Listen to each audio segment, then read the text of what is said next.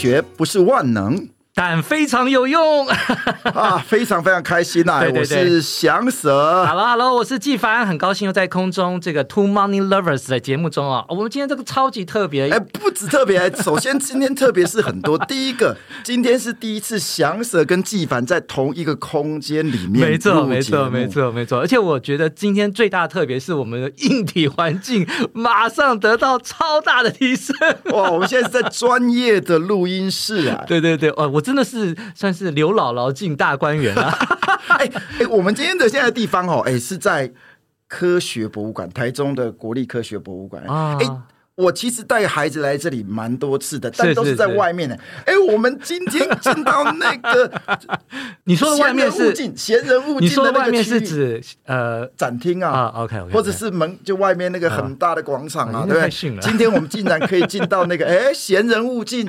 对，也也许听众觉得搞不太清楚，我们今天到底邀请的特别来宾是谁啊？是是是。好，我们今天这个 guest 是一个非常有名人物，曾经上过《纽约时报》专访，而且是我们的清大前教务长。焦传金特聘教授，也是我们现任科普馆的馆长。哦，哇，谢谢大家，这个这么热情的欢迎我，非常好。然后也欢迎来到了我们台中国立自然科学博物馆 的地下室的专业的录音室里面来进行录音。哇，这个太特别了。这个旁边这个真的这个墙壁都有经过这个吸音设备的这个制作。那我们家里可能没办法，而且家里我和纪凡录各自在各自的地方，还有网络的干扰。今天真的是超完美。哎，如果听众觉得今天生意太棒了，这个这个耳朵如果跟这个我们这个声音谈恋爱的话，可能未来几集各位不要有太大期待了。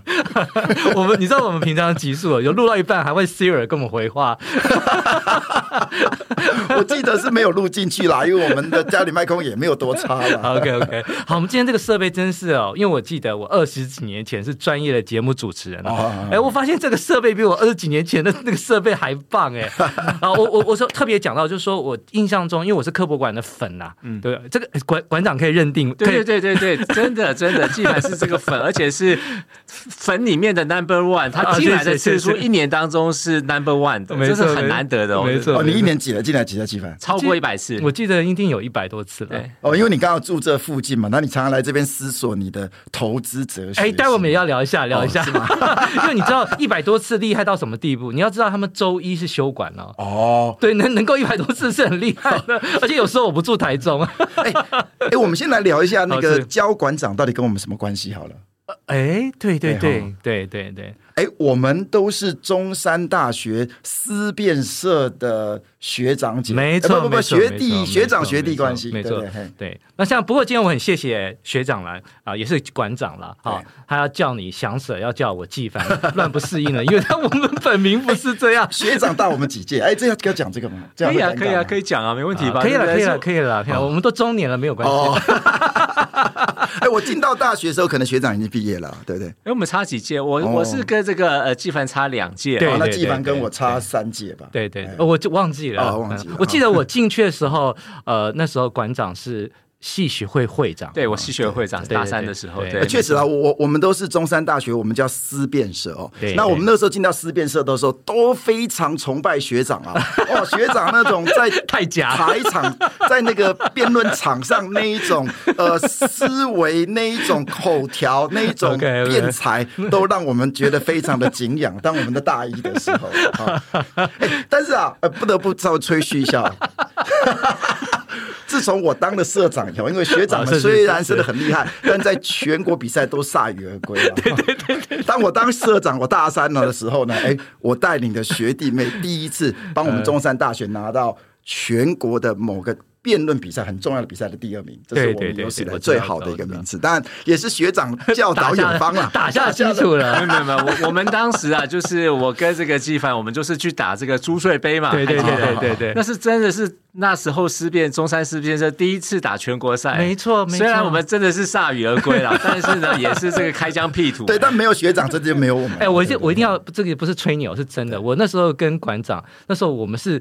中山大学第一次参加全国比赛，全国比赛，对对对，我们在台北，对不对？对，我们第一次穿西装，没有啊，好像也没有是第一次参加，但是第一次参加全国赛啊。但因为我觉得我们中山大学没有法律系的，对，稍微吃亏一点，确实吃亏一点，没错。哎，我觉得我们还有共同之处哈，就是我看到这个学长在这个周刊上的这个。呃，照片的时候，哇，里面我马上眼睛一亮的是两本生物学的课本啊，biology，对你也是嘛？哦，对啊，我做生物系啦，俩学长两个是海洋资源系的，对，也是其实是海洋资源，其实就是海洋的生物系，海洋生物相关的，对，没错，哎，是是，哎，所以我们都是生物人呐，对，我们生物人，对啊，没错，生物人是啊，对啊，没错，我以前我们是有系，是不是？是。对对，没错啊，没错。哦，对，我的微生物学实验在生物系被当了，所以我去海资系修的。真的吗？真的，真的，真的，还是有这课课。有有有微生物学实验，有有有有有有有有有。对，我以前书念得很烂，我都不知道。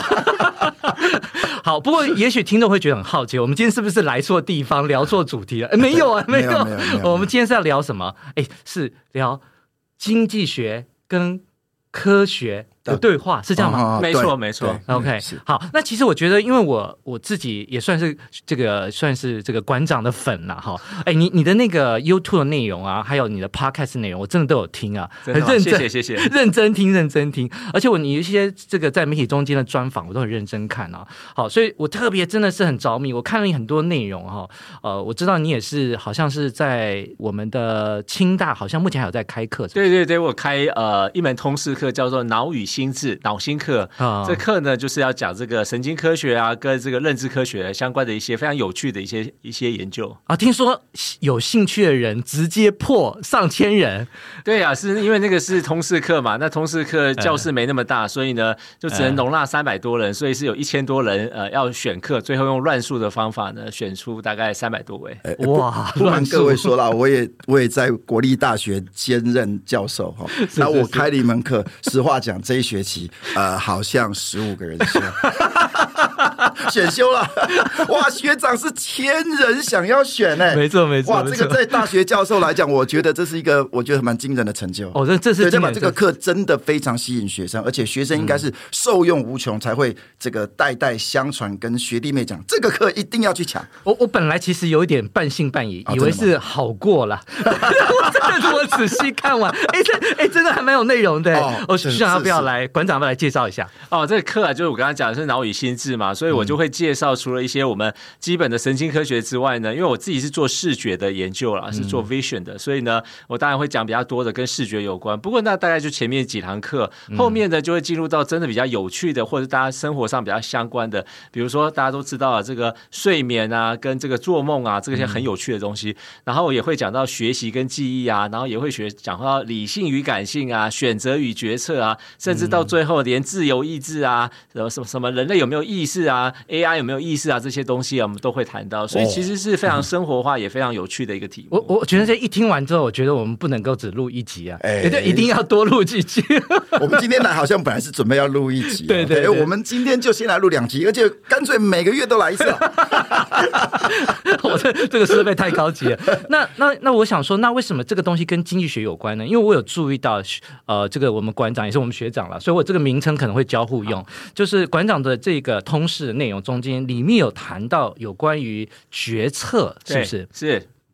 那个决策啊，其实大家一般想象就是呃，就是做个 decision 嘛。但是其实做 decision 有很多不同要考虑的，不管你当时的情绪啊，或者是呃很多事情呢，你是要仔细思考呢，还是你要凭自己的直觉决定？我觉得看不同的决决策或决定呢，你要用的方法是不一样的。所以这些呢，其实都有很多重要的神经科学的这些呃基础在背后的。对，哎，其实经济学啊，好像我在一开始我比较念生物嘛。大三，然后我就不想要做实验，我就想要来念社会科学。那我就好像说，哎，哪一个社会科学用到数学，我就来选择，就是选那个。哎，我就后来哎发现好像经济学用到数学，哎，我就学了经济学。哎，结果我去上了经济学第一堂课，竟然他对经济学的定义是研究人类选择行为的科学。哇，天哪，这个定义也太广了吧！只要人类行为选择都叫经济学啊？没错，没错。我就觉得哇，那这个科学应该很迷人哦。对，所以今天哎，如果说能够跟这个学长、馆长呢，跟我们跟我们。谈一下，哎，这个选择的行为呢？哎，好像学长也做一些关于乌贼选择的。对，我稍微补充一下哈，因为我觉得这个有一个亮点了，因为我特别要不要请我们的馆长来跟我们聊一下？因为您的这个研究，我相信在国内的学者中间是很少见的，就是登上了纽约，呃，我讲错要更正我，《纽约时报》。哎，这会不会太胡乱一点？是真的有这件事，对对对，是真的有，而且那一则报道呢，呃，还被登了两次这样子，两次。对，因为呃，我先讲一下，其实我们在做的研究里面，呃，我刚刚讲说我是自己是做视觉研究的，那我实验室呢，除了做视网膜研究之外，就比较偏眼科医学的研究之外，还有另外一个研究呢，是大家比较常常听到的，是做乌贼的研究。那做乌贼的行为研究呢，乌贼行为有很多种。那我之前做跟他伪装行为有关，那我们现在这几年我们都在做跟乌贼的决策有关，虽然。我知道乌贼的角色跟人类的角色其实不太一样，但是呢，为什么我们要研究乌贼的角色呢？因为其实你知道吗，在地球上面呢，最聪明的两种生物，应该在脊椎动物呢，大概就是人类了吧？应该没有什么好说的。但是在无脊椎动物里面呢，对，其实就是啊，头足类。比如说章鱼啊、乌贼这一类的生物，所以呢，如果我们今天想要知道说，哎，为什么人类呢会在地球上这么聪明？我们要一个对照组，那这个对照组呢，嗯、就是无脊椎动物当中的乌贼或者是章鱼这种生物。哦、所以对我来说呢，我就是在研究，像两位是研究这个人类的经济行为嘛？对。那我们研究乌贼这种另外一个极端的这种非常聪明生物的这个经济行为或者是决策行为，嗯嗯、它就像是我们研究人类的经济行为的对照组一样。哇，这个想法跟得上吗？有点深啊。因为我其实我我我在我们班上哦，人家都说我其实不是生物系的，因为问我什么一问一问三无脊椎生物听得懂吗？我在我在这个这个应该听得懂，应该。哎，确实啊，我带孩子出去那个逛逛逛去逛逛，哎，这个孩子问我说：“哎，爸爸，你生物系的嘛？这什么植物？”我说：“哦，植物叶子。”哎，那学长有没有跟我们来分享一下？哎，你对这个。这个什么乌贼的选择研究有什么好好令人兴奋的结果？我来讲一下我们过去所做的几个非常有趣的结果。因为乌贼大家都知道呢，就是把它形容成很贼嘛，哈，墨鱼啊这种。但是呢，它其实肚子里有有墨汁嘛，所以是很有很有水很有水准的，很有很有才很有料的。对，其实啊，这个乌贼它在做决策的时候非常的厉害。我们曾经做过一个实验是这样子啊，就是我们想要知道说乌贼呢，它在做选择的时候呢，比如说它能不能分辨数量的多寡，比如说我给它两只虾子跟一只虾子选，他。选什么？他选多的那一边啊。那如果是呃三只跟四只，他会选四只。那我后来就做一个实验啊。如果今天呢，他有两只死虾跟一只活虾，那因为。他喜欢多的嘛？可是呢，他喜欢吃活的。结果他是重质还是重量呢？当然他是重质不重量。他就是选一只活虾，他绝对不会选什么两只死虾这一边。哇，这个境界很高，这个很厉害哦。但是更厉害的是下一个，就是说我们想要知道说，那如果今天是两只小虾跟一只大虾都是活的哦，那他怎么选？那在这个实验的时候，我们的原来的这个设计是因为我们觉得在这个都没有冲都没有冲突的情况之下呢，应该选多的，所以选两只小虾就可以了。可是我们发现呢。他在饿的时候呢，肚子饿的时候呢，是选一只大虾；那不不饿的时候呢，就是下午做的时候不饿的时候，就选两只小虾。那我们就想说，为什么会这样？欸，我打岔一下，他那一只大虾是重。总重量超过两只小虾？没有没有，这刚好就是我们故意的选两只小虾加起来的重量等于一只大虾，所以你吃一只大虾跟两只小小虾呢，所获得的能量是一致的。OK，但是呢，我们就发觉说呢，它跟它的饥饿程度有关。换句话说呢，就是它饿的时候呢，选择一只大虾；不饿的时候选择两只小虾。那个这实验我们也在颠倒过来做，我们是早上的时候呢，先让它变得是比较不饿，就早上早点来喂它，然后再做实验。然后下午呢，就故意不喂，然后很饿的时候才做，就是颠倒上午下午，然后结果做实验的结果就发现说，哎，他如果早上不太饿的，他就选两只小虾，可以慢慢吃。对，他就两只小虾。然后呢，下午很饿的时候呢，他就选一只大虾。那这个呢，我们做出来结果呢，真的。我们回去查一下人类经济行为的研究，在二零一三年就有一篇 paper，他说人类经济行为的研究呢也是如此，是就是人类在饥饿或者是口渴的时候呢，对，他会选择高风险高报酬，就是 high risk high gain 的这个 decision，是，但他吃饱之后呢，他就选择避险，对，然后就选择低风险低报酬。那我们所做到的结果呢，就跟人类经济行为是一模一样的。这个财经博士要补充一下？哦，这个就是应该就是跟这个 Daniel Kahneman 所写的那本书叫《快思慢想》，没错，Daniel Kahneman。Kahneman 他是一个心理学家，算是第一个行为心理学家拿到诺贝尔经济学奖的。嘿，是，所以对他也是，那当然就是当代我们现在行为经济学、行为财务学的始祖了。确实，人的行为，我们传统经济学领域里面都假设人是理性的，在所有的状况下都有一致理性的行为。那像刚刚学长讲的嘛，乌贼在可能哎比较饥饿的时候，或是状态比较好的时候，哎，他的选择行为竟然是不一致的。对对，嗯、那其实人也有相似的状况哈，就是有时候状况，有时候并不是都是很理性的、有一致性的、consistent 的一些决策的方法，在不同的状态，它有不同的方法。对对对，我我对这个东西我觉得印象很深刻啊。为什么呢？因为我我因为我知道这个得奖这个结果之后，给我们一个很大的震撼，也就是经济奖的得主是心理学的专业，如果我没有记错的话，是是是。也就换言之，我第一件事情想到了什么？我想到了，其实我们馆长投的文章应该也可以投经济期刊。哎，真的，对，当当然当然当然当然当然，因为我我自己也觉得，其实像早年呢，我知道有一些呃 Nature 跟 Science 期刊接受文章，其实后来成为我们经济学领域里面的。我们说被引用超多次的文章，是是是，对对对，因为其实我觉得自己选择的行为来讲，必然都既然都是生活在地球上的动物嘛，那我们都是需要这个有一些。呃，食物来增加我们的能量，然后我们在这边生活哈。所以呢，在这种状况之下，其实我觉得有一些的决策行为可能会有些共通性，或者说在某一些关于乌贼或这些动物的研究来讲，哎，给我们对人类行为的研究得到一些启发，或者说一些跨领域之间的一些沟通，或者是这个对谈，我觉得都是很棒的一个状况。嘿，还有刚才讲到这个理性啊，就是所谓的像这个 Daniel Kahneman 他的这个研究啊，其实我还要再补充，我后来就是刚才这个纪凡讲说，《纽约时报》有做一个报道的那个研究啊，是。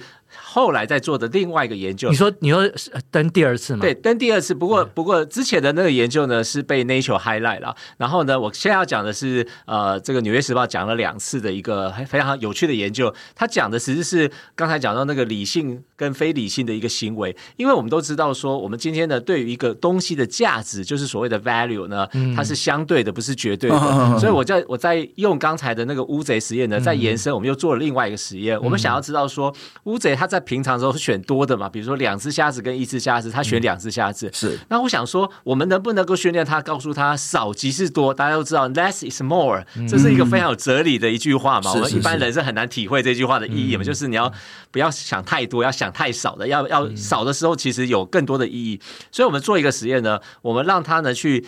啊、呃，选择一跟零，就是一只虾子跟没有虾子。在一只虾子跟没有虾子的情况，他一定会选一只虾子嘛。他选了一只虾子之后呢，我就给他一个小小的虾子当做奖励。是，那我连续做六次之后呢，他就知道一只虾子好棒棒，他选一只虾子就有奖励。然后这个时候呢，我做完之后，我立刻去做两只虾子跟一只虾子。这时候呢，他选择呢就完全相反过来，就会选择一只虾子呢，而不会选两只虾子。你这个一只虾子完之后加上的奖励会比两只多吗？不是，是在刚才的那个情况之下呢，我是为了要改变他的价值观，Okay. 就是他选了一跟零的时候呢，他选一只嘛，他不会选没有那一边，嗯、然后选了一只那边之后呢，我就给他小小虾当做奖励，哦、而且连续六次让他建立起选一只虾子其实是有奖励，而且是可以获得立即奖励的。嗯、然后呢，之后我再立刻去做那个一只虾子跟两只虾子的选择，嗯、他本来应该要选两只虾子嘛，选多的，但这时候呢，他就会觉得一只虾子呢是比较好的，会有后续的其他的报酬。伴随而来，也就是呢，他可以知道说，这个现在这个时候呢，选一只虾子其实是比较有利的。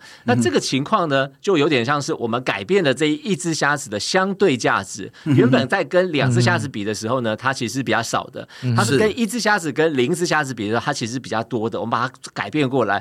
那我通常讲这个故事的时候呢，我会讲两个例子。好，那这两个例子呢，很容易懂。第一个例子呢，就是如果今天呢有一罐矿泉水，这个矿泉水呢，如果你今天在森林里面。你不觉得这矿泉水有什么了不起？因为到处都是这个溪流啊，或者是瀑布啊。可是呢，如果今天在沙漠里面走了三天，同样的一个矿泉水，它可以是十块钱、二十块钱的矿泉水，但是在沙漠里面呢，它价值连城。所以一罐矿泉水的价值是决定于它的 context，它的环境，而不是那个矿泉水本身的绝对价值。嗯嗯。那这个这个讲法呢，其实大部分人都可以理解的。第二个讲法呢，我觉得更有意思。就比如说今天呢，我是你的老板，我是纪凡老板，我跟他讲说，我今天帮你加薪一万。对。然后然后呢，你知道之后你很开心，你要加薪一万。开心。然后我立刻跟这个翔 Sir 讲说，你加薪两万。那这时候呢，纪凡就说：“这是一万，我不要了。”或者他不会说不要了，他是说：“哎，这一万就变得很少了。”可是如果你真正是一个理性的人的话呢，你不应该会受到这种这个想舍他拿到两万或拿到其他的钱的影响，应该是它绝对的价值嘛。可是我们人就是不会，我们就会觉得说，我们就是要去跟别人比这个相对价值。所以呢，乌贼在这个实验当中呢，也是一样的，它就是在这个情况之下呢，他会去比较这一只虾子的相对价值，然后把相对价值呢去按照当时的情况去做一些调整。所以我从那个实验里面呢，我们也认为乌贼呢，它有所谓的相对价值感，而不是我们一般想象的这个动物就是一个很简单的生物，就是多少多少。哎，我我有一个小白的问题啊，我还我还是没有这个澄清我的一个。疑惑了，就是说，如果给他一只虾子，然后我们之后，因为他已经知道他会有奖励了，对。可是加了奖励之后，没有两只虾子好，为什么他会这样选择呢？因为呢，他在那个时候呢，他就记住说，一只虾子呢，只要在选的时候呢，这个一只虾子价值被提高了。一只虾子本来是一只虾子，就像一罐矿泉水是一罐矿泉水的价值，嗯嗯、但是他因为经历过了那个沙漠，所以他知道这一罐矿泉水非常重要了，啊、所以下次选的时候，他就会选这个一罐矿泉水。是，一只虾子就是一罐矿泉水的概念了。啊，是。是是，那所以我们教养孩子不能够一次给太多哈。啊，对对，对，少即是多，少即是多。哎，我就这个我觉得很有很很有感呢。而且因为我发现，呃，馆长和就也是我们学长，就是你的这课程内容有很多我觉得很有意义的内容啊，又特别提到，就是你刚刚讲的说动物它竟然有价值判断能力。对，我觉得这个上《纽约时报》其实也不奇怪，因为这太震撼了。然后呢，它竟然还有这个刚刚说相对价值的这个判断能力，嗯、那。特我好像特别提到说，其实您的研究还是您的上课内容中有提到有关于呃，哎呀，我这个年纪大了，这个老花了。这有一个我们的访纲啊，叫什么？叫做诱捕效诱诱饵效应啊，诱饵效应 decoy effect 啊，这因为真的是老了看不清楚了。没有，因为因为我想呃，研究经纪人都知道这个呃，在这个所谓的这个市场价格上面呢，你定的时候呢，你会定一些价格，就是故意的要去引诱他人去选择啊，就是说，比如说今天呢，如果呃，当时这个那位 MIT 的教授呢，他设计这个题目就是用《经济学人》杂志的订阅了哈，他说，如果你今天订阅呢，以前是有纸本。跟电子版，哎，我打个岔，这个学者是不是后来拿诺贝尔奖？好，没，好像没有，他没有拿。他在 MIT 的一位教授，他就设计了一个题目呢，去问他的学生说：啊，如果今天呢是呃，如果是订电子版的话呢，是五十九美元，但是呢，电子版的话是一百二十美一百二十美元。但是呢，如果你是电子版跟纸版都订的话呢，只要多一点点，就是一百三十美元就可以了。那这时候你会怎么去选择呢？对那在这种情况之下呢，它其实呢就是一种诱饵效应，因为大部分的人在正常情况之下呢，如果你是一个电子版的价格跟一个纸版的价格，纸本的这个价格，你一定会根据你自己需求，你是不是看电子本或你喜欢看纸本，来做不同的选修。可是他今天呢设计了一个所谓的这个诱饵在那边呢，嗯、他就会觉得说，那我应该要去定这个电子版跟这个纸本一起的价格，因为这样子定的话呢，优惠会比比较好像有赚到多十块而已。对对对，但实际上呢，根本就是他其实就是希望你去定这个电子版，再加上资本的这个价格，因为那个价格定的很高。所以你就会去买了这样子，所以他是利用这种方式。其实我们在很多的日常生活当中呢，也是一样。比如说，我们订我们去买这个咖啡的时候呢，他跟你说小杯是多少，中杯是多少，那大杯呢，其实跟中杯的价钱很接近。对，那想说。那我都已经买到中杯，那我不如就买大杯，还比较接近。所以那个大杯其实就是一个诱饵，它是诱饵你去买那个大杯，因为它就是希望你不要买小杯。因为我们一般正常的时候就会买小杯，不一定会买到中杯。可是如果你发现那个中杯价格跟大杯价格非常接近的话呢，那当然就买大杯啊，比较划算。那这个也在乌贼实验中有吗？哦，这个还没有办法做到，因为它我们在设计实验室的时候还没有设计到这种所谓的诱饵效应。但是在其他的动物里面呢，也有发现说，其他动物有对其他的动物呢，他们是在在在这个。呃，这个性别选择就是在这个生殖生殖的选择的时候呢，他身体上面呢会有一些不一样的这些呃体色啊，或者是一些呃，比如说它发出来声音啊，它也会产生类似这种诱饵效应的这种方向呢，让这个这个所谓的动物呢，它去选择的时候呢，它会被骗。我们刚刚讲诱饵效应就是被骗嘛，哈，就是我们刚刚从这个 Daniel Kahneman 这个所谓的不非理性的这个行为当中呢，其实动物也有很多所谓的非理性的，所以人类是非理性的，动物的很多行为也是非理性的。哎，其实我觉得我听了这些故事之后，我真的觉得超精彩的，因为我是觉得这个真的是对给传统经济学领域啊，无论就研究方法啊，跟那个研究的一些内容，都是一个很大的突破啊。而且我觉得，其实人类的选择行为的研究有时候真的很困难，原因是有些实验就算你能设计，它有伦理的问题。是是是，但我不知道乌贼有没有伦理的问题，但是这应该还好了，没有虐待乌贼了。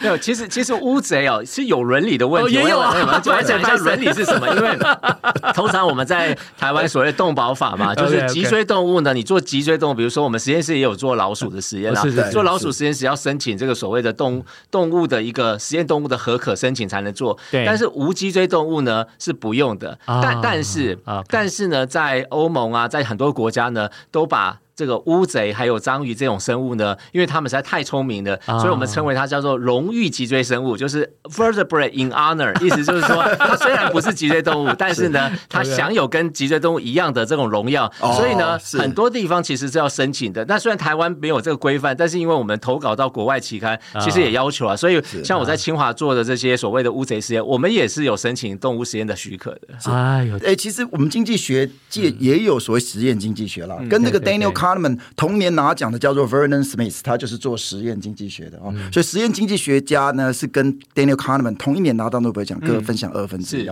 那哦，我的硕班的指导老师叫陈树恒老师，现在是正大的副校长啊，副校长。那他有一个呃实验经济学的研究中心在正大。哇，太好了！其实我觉得经济学其实本来就是有很多是可以实验操作的，而且现在越来越多利用这个大数据分析啊，对，就是分析一些现象呢，对，它还可以再加入一些变因的控制。其实啊，我觉得。呃，实验经济学应该是未来会很重要的一个研究领域啊，大家一起来投入，我觉得很重要。哎，我我讲一个我自己在投资理财上的一个小心得啦。也许这个问完之后，我们这个第一集可以结束。我真的是因为太太有兴趣了。